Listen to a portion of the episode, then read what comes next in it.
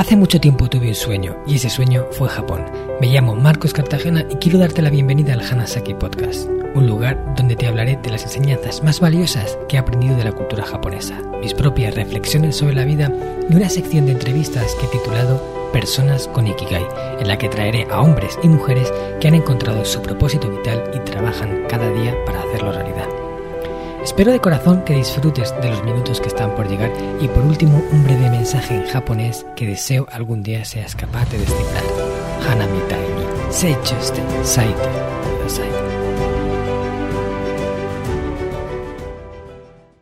Hola a todos mis queridos oyentes del Hanasaki Podcast Creciendo con Japón. Ikigai te yu koto wa nitsite kita koto arimasu ka?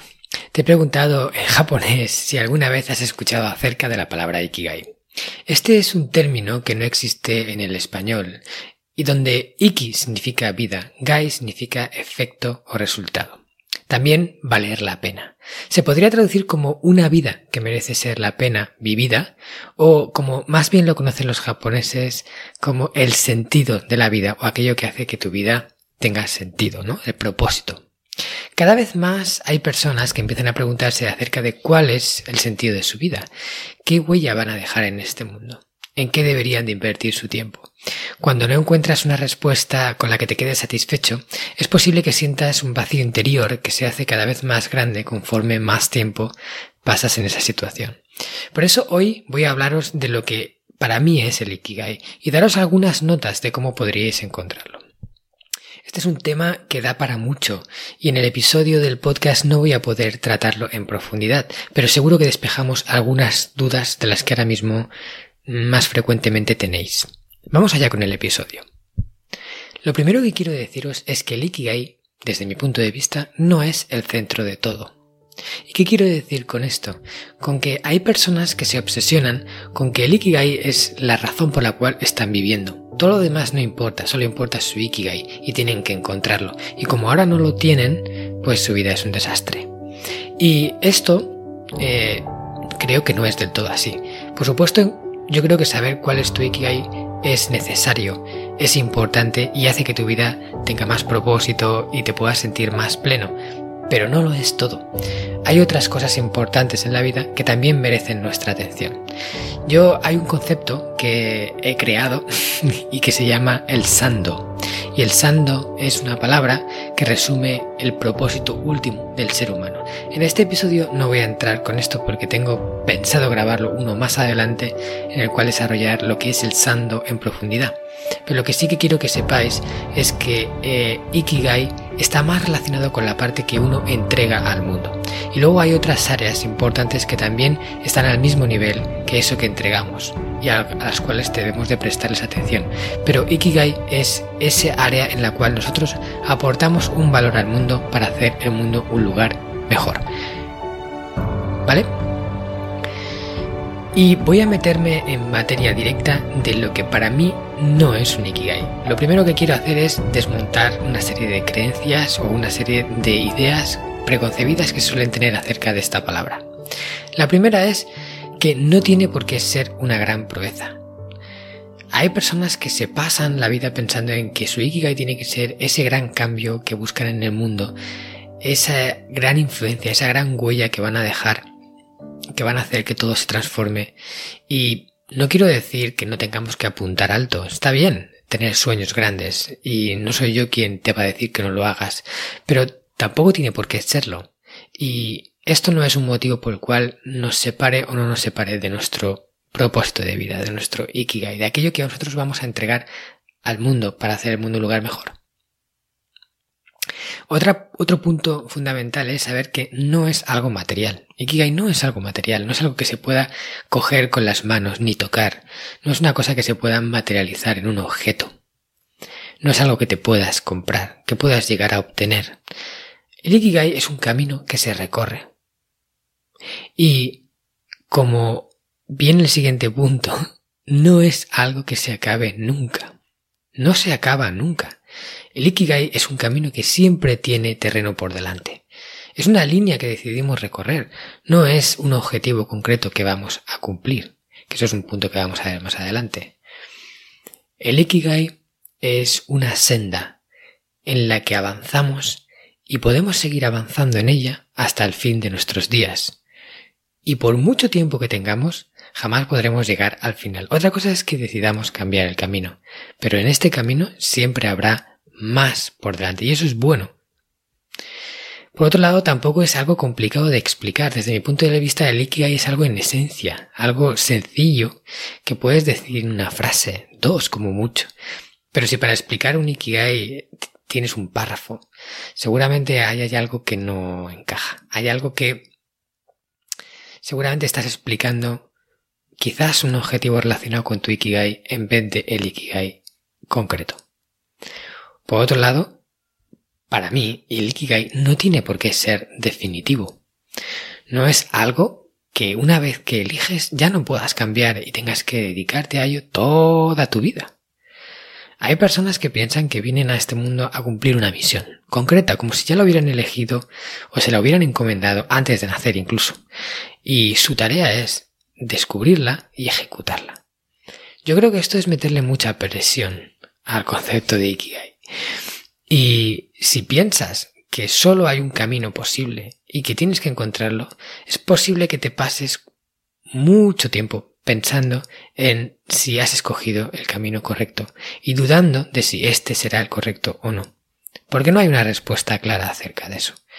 Yo pienso más bien que cada persona elige su camino en vida y que es algo que puede cambiar y que encima podríamos llegar a sentirnos plenos con diferentes ikigais que un Ikigai podría hacerte sentir bien y hacerte sentir que estás empleando tu tiempo en algo que valga la pena, este y este otro y este otro.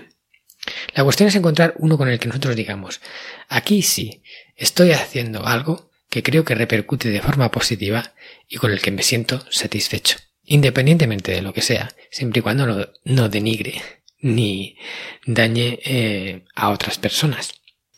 Teniendo claro esto, ya sabemos que no es permanente. ¿Eso qué quiere decir? Que una persona puede estar desarrollando un Ikigai ahora y en el futuro cambiar. Porque igual que no somos la misma persona hoy que dentro de 10 años, no tenemos por qué tener el mismo Ikigai hoy que dentro de 10 años. Por eso podemos cambiar, no es la gran elección. Podemos elegir una cosa, desarrollar algo ahí y luego en el futuro cambiar. Y no pasa nada. Siempre y cuando, mientras tú estés haciendo ese algo, te estés sintiendo bien. Y si tienes un de toda tu vida, pues genial. Y si tienes tres a lo largo de toda tu vida, pues genial también. Pero ya es hora de quitarle presión a la hora de elegir algo. Y elegir algo. Porque si nos pasamos el tiempo dándole vueltas, dándole vueltas, un año, otro, otro, otro, y el tiempo corre, cuando nos queramos dar cuenta, se nos han echado los años encima y todavía seguimos buscando el Ikigai. Por último, diré que el Ikigai no tiene por qué ser un emprendimiento. ¿Y esto qué quiere decir? Bueno, pues que muchas personas piensan que para poder desarrollar su Ikigai tienen que emprender un negocio, tienen que ser emprendedores, y eso no tiene por qué ser así. El Ikigai puede ser algo que incluso desarrollemos en nuestro tiempo libre, puede ser algo que desarrollemos sin cobrar, o puede ser algo que desarrollemos a través de un negocio propio, o a través de una empresa como empleados. Porque quizás nosotros estamos aportando mucho valor cumpliendo el sueño de otra persona. No el sueño de otra persona, sino el proyecto que otra persona hizo y nosotros nos sintonizamos con eso y lo ayudamos a cumplir. Por ejemplo, en Descubriendo Japón, la agencia de viajes que Antonio y yo, mi hermano, hemos fundado, nosotros somos los fundadores de ese proyecto, pero todas las personas que trabajan en él, todos los guías que trabajan en Descubriendo Japón, son personas que comparten nuestro sueño y que tienen la misma visión. Y yo estoy convencido de que ellos desarrollan su Ikigai con nosotros, por lo cual no hace falta ser un emprendedor. Y sí que es verdad que en la sección de personas con Ikigai que tengo, en la que hago entrevistas, muchos de esos invitados son emprendedores o son personas formadores, coaches y mucho tipo de, de profesiones que uno mismo realiza por su cuenta. Y hay pocos empleados. También eso es porque el círculo en el que yo me muevo está más en esa onda.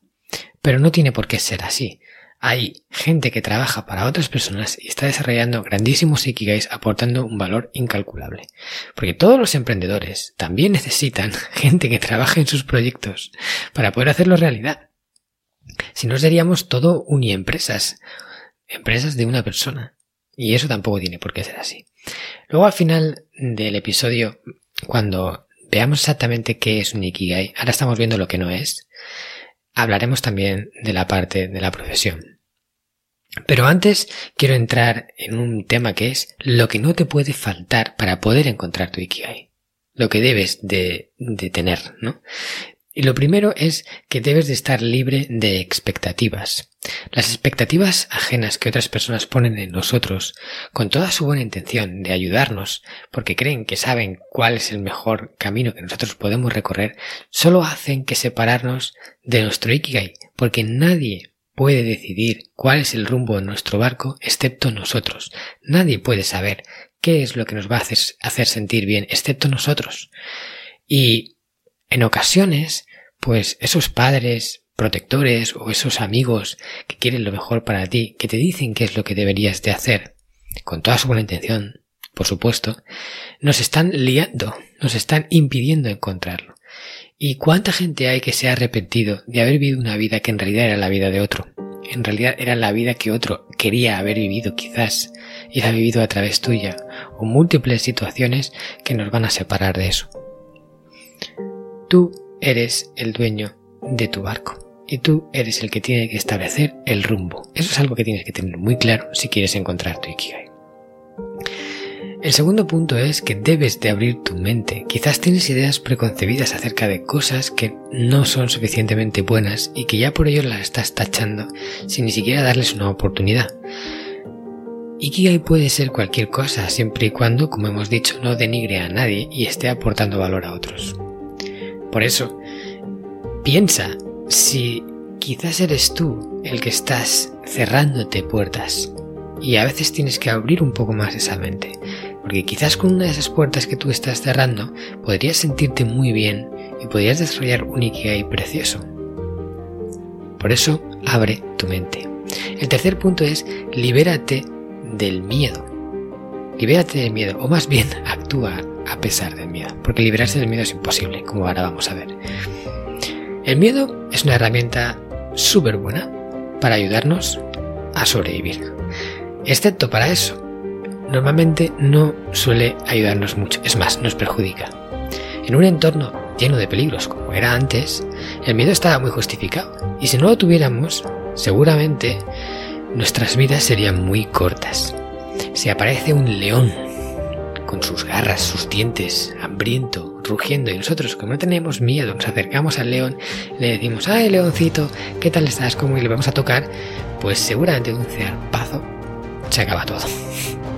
Gracias al miedo nosotros salimos despavoridos y quizás nos salvamos, porque el miedo nos salva. Pero en la vida moderna hay muy pocas situaciones que realmente representen un peligro, y sin embargo seguimos tomando la decisión muchas veces en función de lo que el miedo nos dice. Y esto no debería de ser así. El miedo está para protegernos, pero cuando seamos conscientes de que no hay peligro, hay que actuar a pesar del miedo. El que no tiene miedo es un loco, y el que actúa a pesar del miedo es un valiente.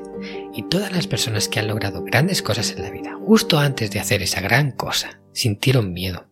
Todos y cada uno de ellos y ellas sintieron miedo, pero aún así lo hicieron.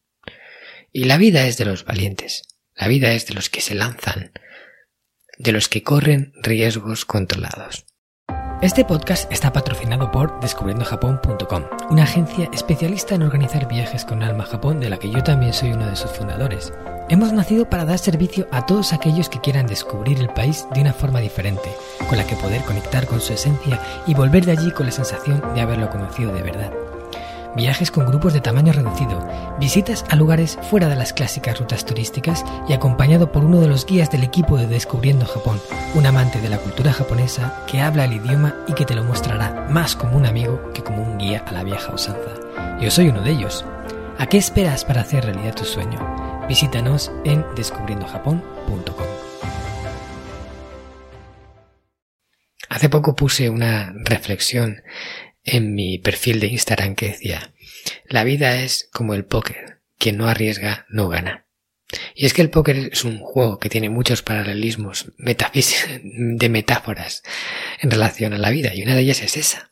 Si te pasas la partida protegiendo las fichas que tienes, muy probablemente acabes perdiéndolo todo. Solo aquel que está dispuesto a llegar hasta el final en alguna de las manos que juega y correr el riesgo puede ganar. Pues la vida es igual. Y para encontrar tu Ikigai hay que romper esos miedos y ir para adelante. El último punto es que debes de tener paciencia. Por supuesto, no anclarte y quedarte ahí toda la vida en la búsqueda, pero sí entender que hay veces que el Ikigai tarda en llegar o que tardas en encontrarlo. Lo importante es iniciar el proceso de búsqueda. Es decir, voy a buscar mi Ikigai si es que no lo tengo. Y ahí puede que estés más o menos tiempo. Pero también el tiempo que pasas en ese camino es un tiempo bonito y debes de disfrutarlo, de disfrutar del proceso de encontrar tu Ikigai. Porque cuando lo tengas en el futuro y recuerdes estos momentos en los que dudabas, dirás, mm, qué tierno era yo aquel momento, ¿no?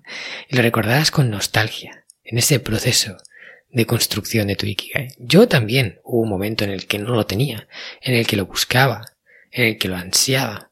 Y ahora recuerdo esos momentos y lo recuerdo con cariño. Y quiero que pienses en eso. Pienso que, que pienses en ese futuro, para que ahora no sientas angustia por no, no tener Ikigai.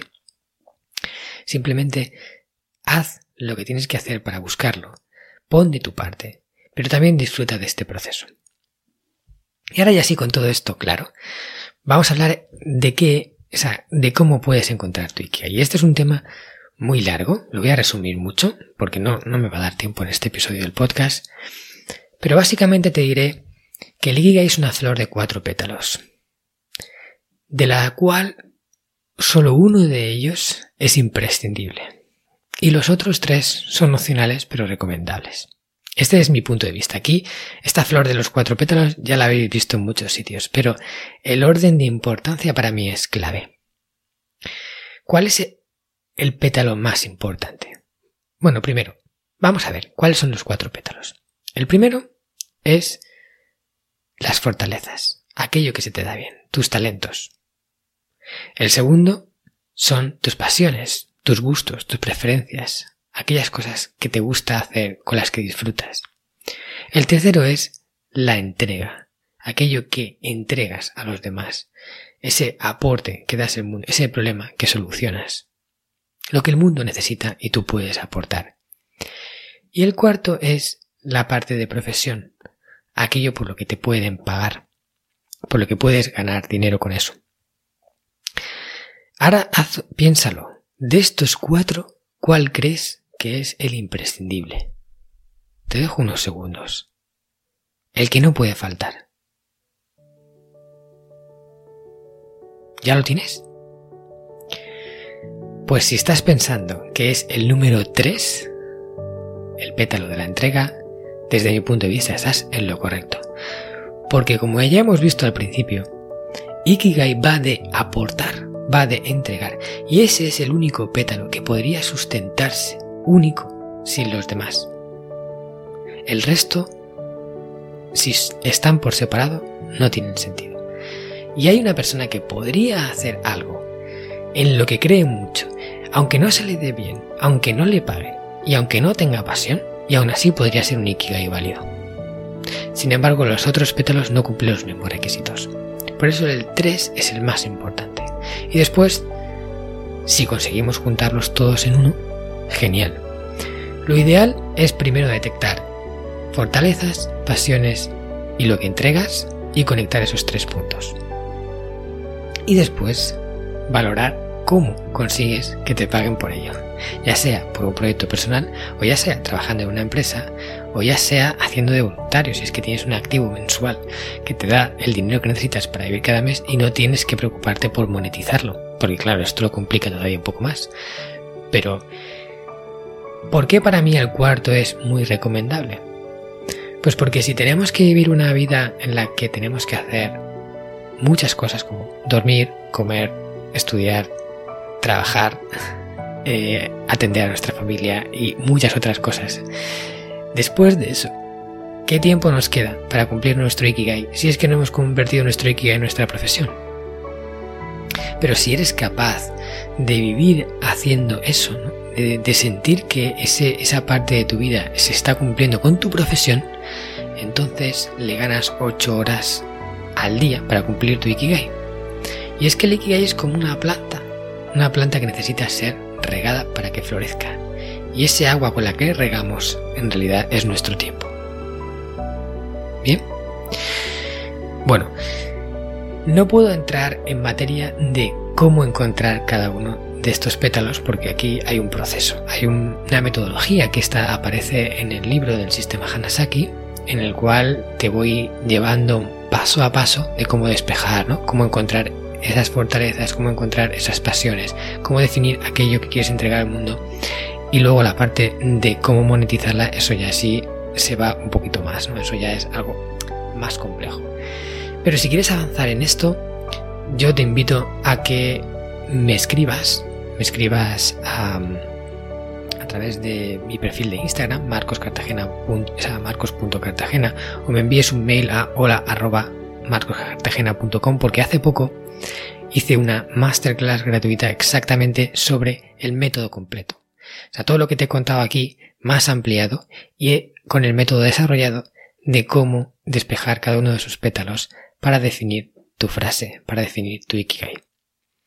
Si estás interesado, escríbeme y te la enviaré totalmente por gusto, para que la tengas, ¿vale?